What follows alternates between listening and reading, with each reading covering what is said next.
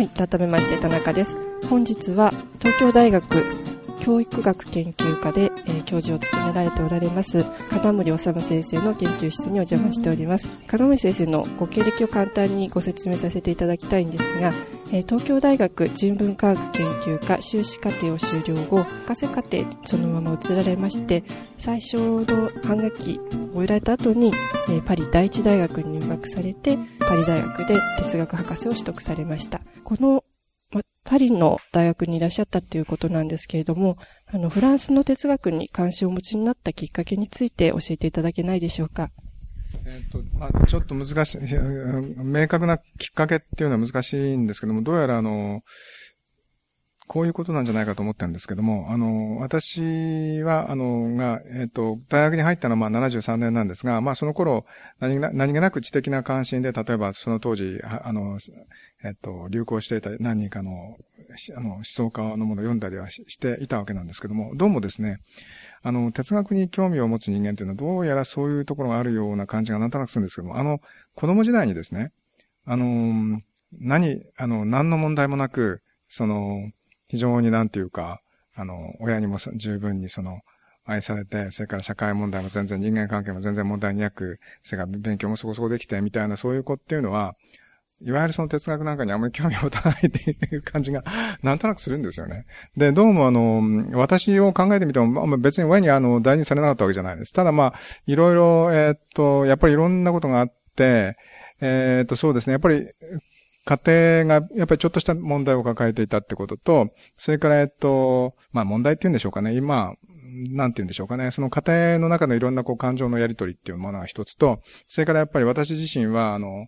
えっと、友人というか同年、同年代のその人間とのこう関係がですね、なかなか大変だった方なので、まあ、いわゆるそのコミュニケーション能力などもまるでなかったですし、その、それが結構大変でしたね。だからこう若い頃は、しかもまあ私あの札幌なんですけど、まあ札幌は北海道の中では都会ですけど、基本的に東京から比べると大変な田舎なので、まあ突然東京にやってきて、まあいわゆる田舎者状態で、あの、なんて言うんでしょうね。どういうふうに遊んだらいいのかとかね。それから、あの、どうやってこう普通にこう、なんていうか、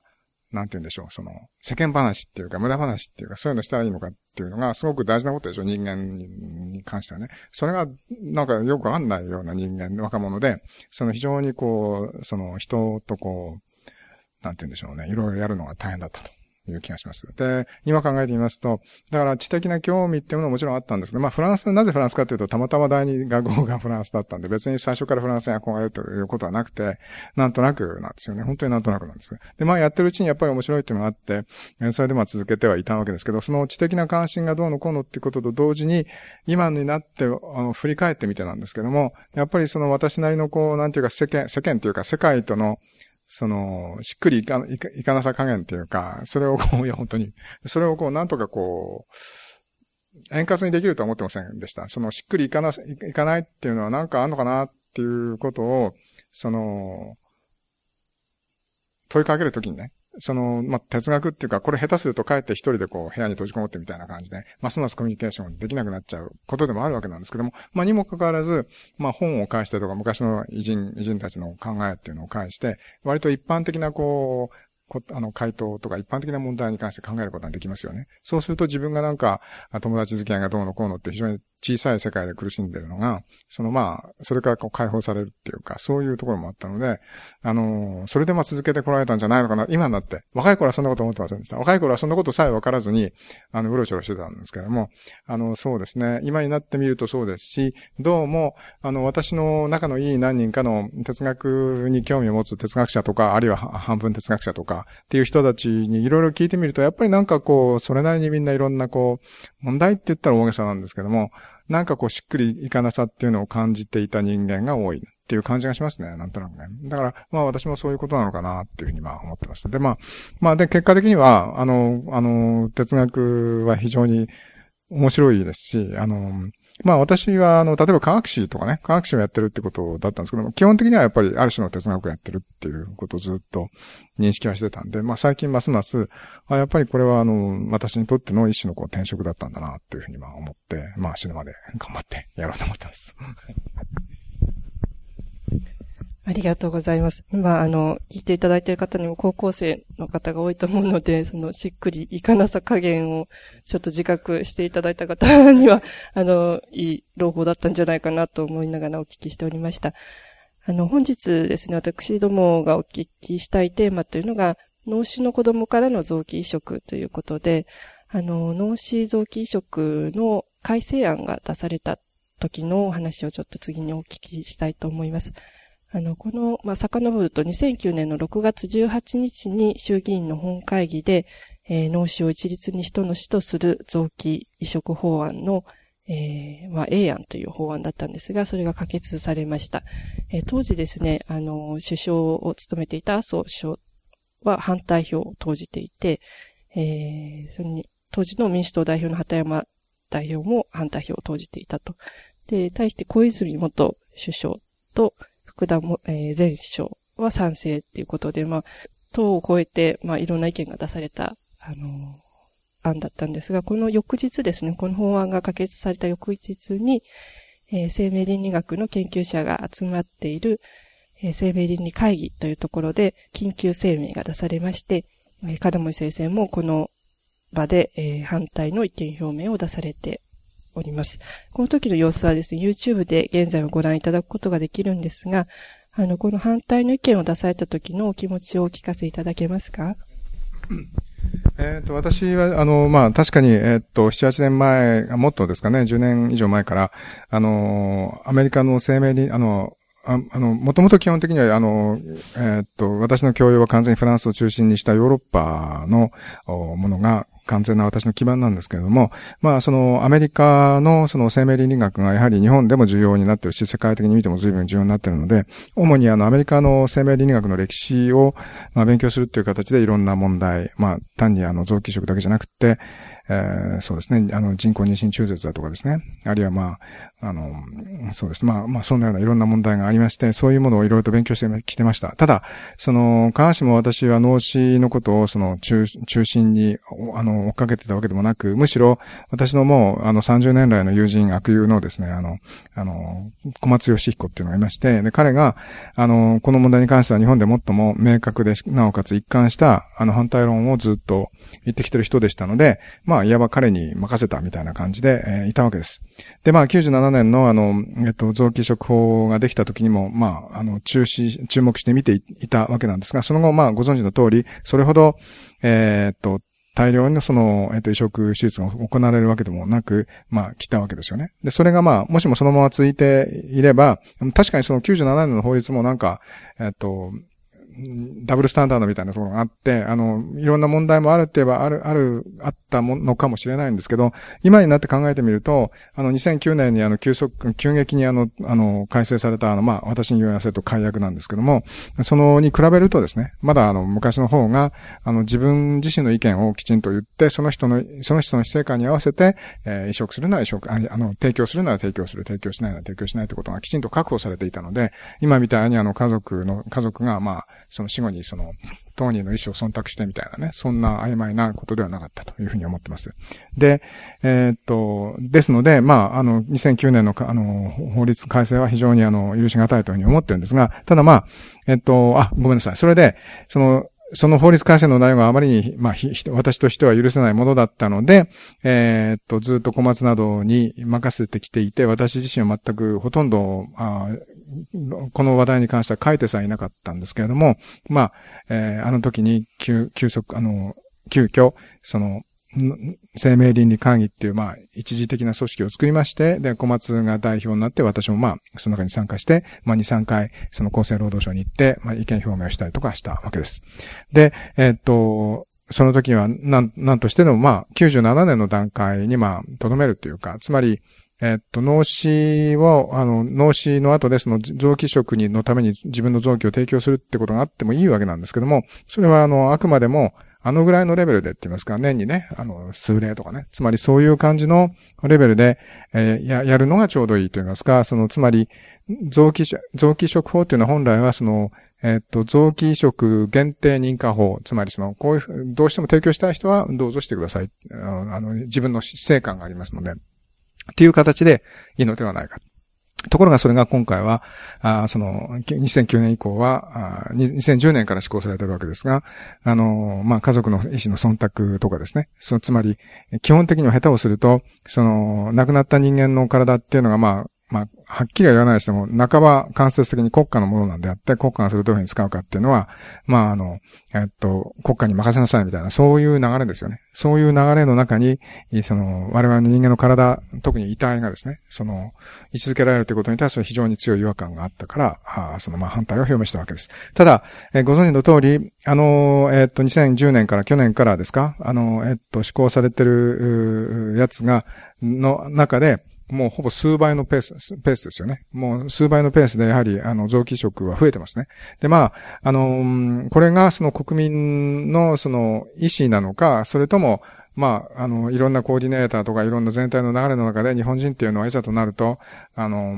そういう流れの中に割とこう乗ってしまう方なので、そういう流れの中に乗ってるだけなのか、それとももともと、あの、そういうふうに臓器を提供してもいいと思った人が、あの、まあ、今までの数倍潜在的にいたのか、それはよくわかんないんですけども、まあ、どちらにしてもその、あというか、今の段階ではそのどちらなのかっていうのはまだよくわからない状態なんではないかっていうふうに思ってます。で、私自身は根本的には今でも全く意見は変えてませんので、あまあ、もちろんあの、自分、ご自分のその、死生観によるってことは大原則なんですけども、ただ、私の場合にはもっと言えばですね、もっと言えば、あの、えっと、脳死臓器移植に関しての意見っていうのは割と昔から、あの、ある考え方がありまして、それはですね、あの、小松義彦の場合には、脳死患者と言われても、その脳死っていう科学的な概念、あの、概念が科学的にあの、どうも、えっと、つつけばつくほどいろんな問題があって、ひょっとするとあの、痛みも感じてるかもしれないし、それからやっぱり生きてる、死んでる状態とは言えないんだっていう、そういう考え方ですね。だから、その、まして生きてる人間から、その臓器を取るなんてことはとんでもないってことになるわけです。で、私の場合はですね、その脳死っていうのが仮にその医学的に、その、死んでることにほぼ準じるっていうふうになったとしても、なおかつ、えー、その、臓器移植などはするべきでないっていう考え方に立ってます。これはもうすでに科学の問題ではなくて、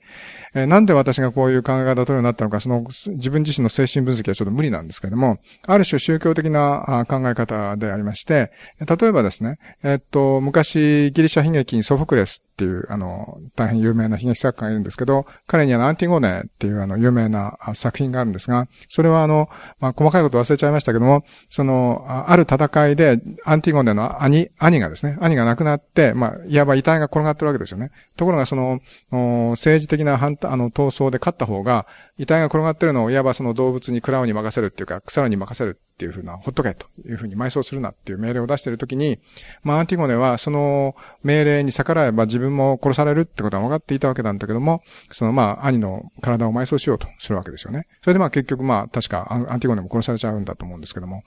ああの感覚に近いって言いますか、つまり、えっと、私に言わせると、えっと、臓器移植っていうやつは、つまり、亡くなった体の、人の体を、まあ、バラバラ、簡単に言うとバラバラにして、それでまあ、ああるものは、わざわざヘリコプターでですね、あるものはこっち、あるものはこっちみたいな感じでバラバラにして、その、それぞれこう持っていくっていうのはですね、えっ、と、私に言わせると、あの、埋葬の失敗だと思ってます。で、あの、アンティゴネが自分の命を貸してまで、その、もうすでに死んでしまった兄なんですけども、その人をきちんと埋葬しようとしたっていうのは、これは、人間のやっぱ根源に、あの、触れてるところがあると私は思いまして、生きてる人間にとっての義務の一つは、やはりあの、亡くなった人間をきちんと埋葬するということだと思うんですよね。きちんと。で、それの、その失敗なんだと思います。つまり、えー、あの、えっ、と、つまり、本来ならば、その、その亡くなった人の体、遺体っていうのは、その人の人生の一部なんであって、で、その人が、の人生の一部がそこにあるわけですから、それをきちんと、まあ仏教であれば普通は、えっと、今最近塗装もあるみたいですけども、仏教では普通はきちんと仮装して、お参りして、そしてお墓にこう、きちんと入れるっていう、その一連のその、なんて言いますか、あの、流れがありますね。それをきちんとやった時に、あの、あの、初めて、えその人の見とったということが言えるんじゃないか。つまり、それ、それも込みでですね、それも込みで、四十九日とかね、そのぐらいまでも込みで、えー、その、その亡くなった人を、その、痛まるということなんだ。それがですね、亡くなっているのか亡くなっていないのかもわからないような、まだ体が温かいような時期にですね、あの、医者がやってきてですね。それでこう、しかもコーディネーターがやってきてどうしますかっていろんな相談が始まって、しかも、医者がですね、やってきて、その、その人の体の内臓をね、取っていくとかね、そういうことはですね、あの、私にとってはもう、とんでもないことだと思うんですよね。だから、だから反対。つまり、えっと、もう一回言いますけれども、これはあの、だからそうなりますと、あの、私の考えで言うと、脳死が科学的に見て死なのか死でないのかって問題は、はっきり言って二次的で、その、まあ、やめろってことなんですよ、要するに。そんなことはやめろってことなんです。ね。それが基本的な考えです。ただ、その、私のように考えない人がいて、あの、自分が死んだら、その自分の内臓を使えるもんだったら、どうぞ、あの、他の人が使えるのはどう使ってくださいっていう人もいるわけですよ。で、そういう人に対し、そういう人に対してまで、あの、名指しでですね、あんたそんなことやめなさいっていうだけの根拠もないので、でそういう人はどうぞ、あの、ご自分のいいようにっていうことで、だから、臓器移植法があってもいいんです。ただし、さっきも言いました通り、臓器移植法っていうのは、臓器移植一般推進法ではなくて、あくまでも臓器移植限定認可法、つまりそういう人はどうぞやることができますっていう、あの、性質を持った限定的なその、あの、射程を持つ法律でであり続けるべきだった。ところがそれが、若干性質が変わってしまったので、これは大変けしからんと。で、まあ、あ今後、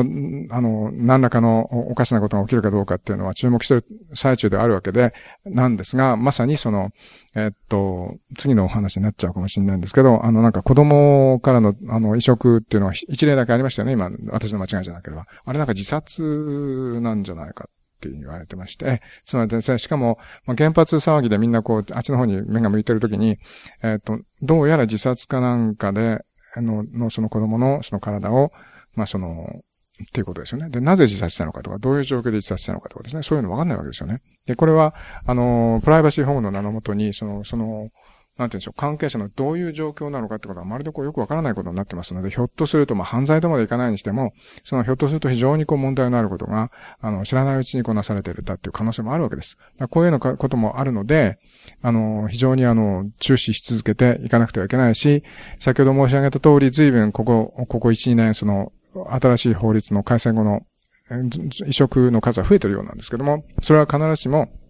本当に我々日本人の死生観にその合ったものなのかっていうのはまだよくわからないので、これはあの批判的にあの中止し続けていく必要があるんだろうと思ってます。ありがとうございます。あの、子供の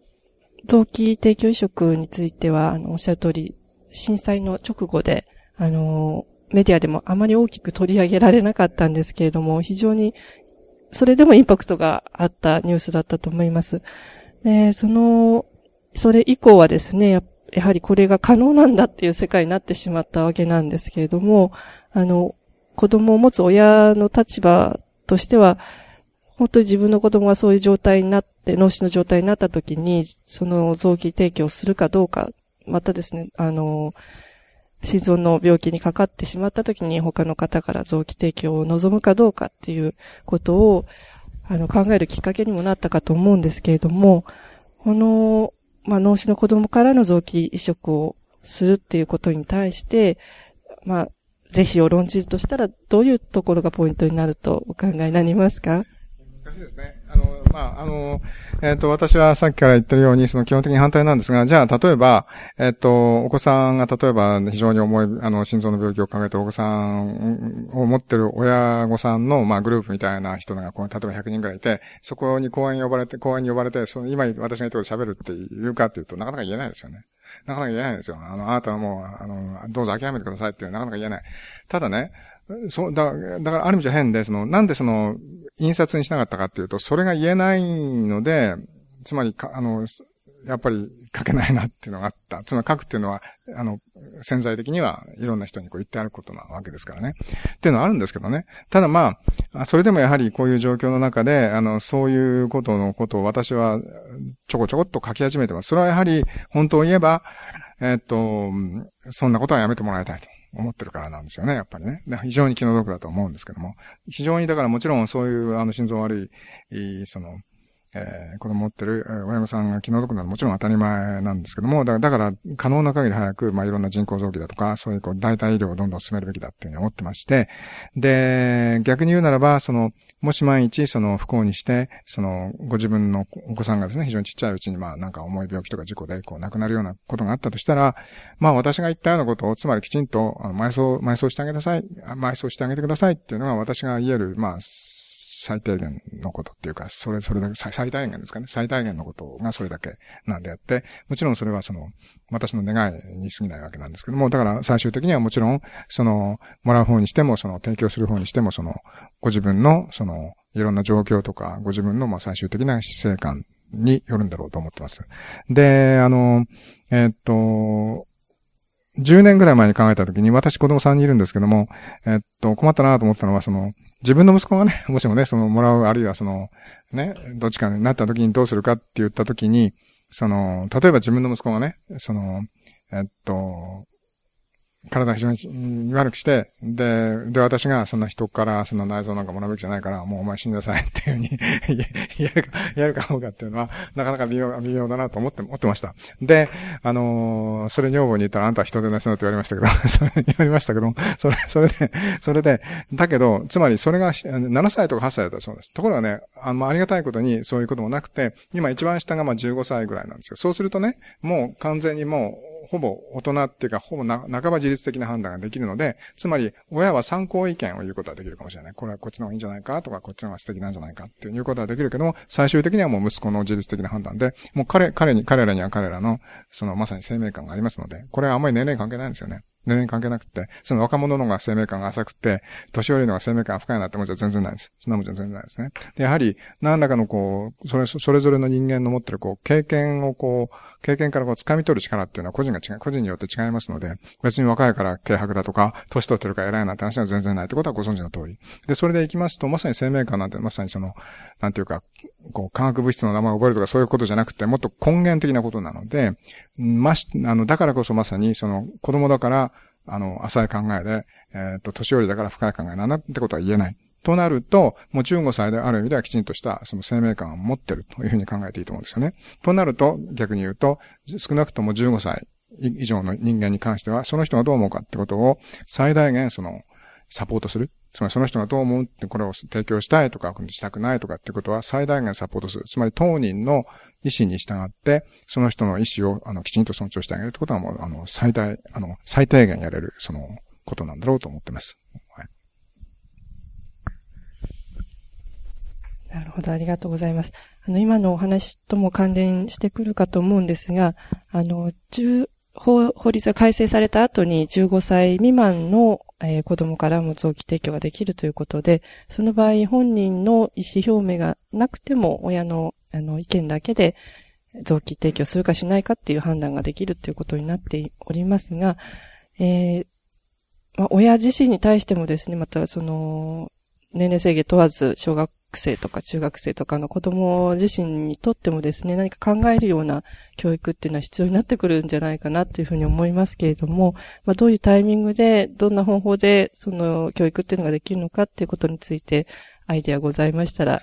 お願いできますでしょうか。いや残念ながら私はまるで教育学にいるけど教育学者じゃないっていうのがありまして、あの、あんまりろくなアイデアありません。ただまあ、言えるのは、例えば、その、何でも子供の頃からの発達の過程で、あの、子供の頃から何でも知ってればいいってことでもないんですよ。例えば、あの、安楽死とかですね、えっと、尊厳死とかってありますよね。あれ私は、あの、子供がね、知るあの知らなくてもいいと思ってます。逆に言うとね。安楽死なんてことは。で、子供つまり小学校の5、6年ぐらいまでは。で、まあ逆に言うと、高校生ぐらいから、例えば安楽死っていうのはどう思うとかね、尊厳してどう思うとかっていうこと言ってもいいと思うんですよ。それと同じように、まあこの脳死に関しても、その、うんとちっちゃい頃に、例えばそうですね、5歳とかですね、8歳とかですね、っていう人、子供にね、その、判断を求めても、やはりちょっと無理なところがあるだろうという、さっきのと矛盾するようですが、やっぱりまだ、まだ、まだ完全に発達してないので、ちょっと無理だろうというのがあるんですよね。でそういう子に関しては、あの、こういう話題は振らない、むしろ振らない方がいい。ただ、もっと抽象的に、あの、虫だとか、あの子供ですので虫だとかトカゲだとかって遊んでますので、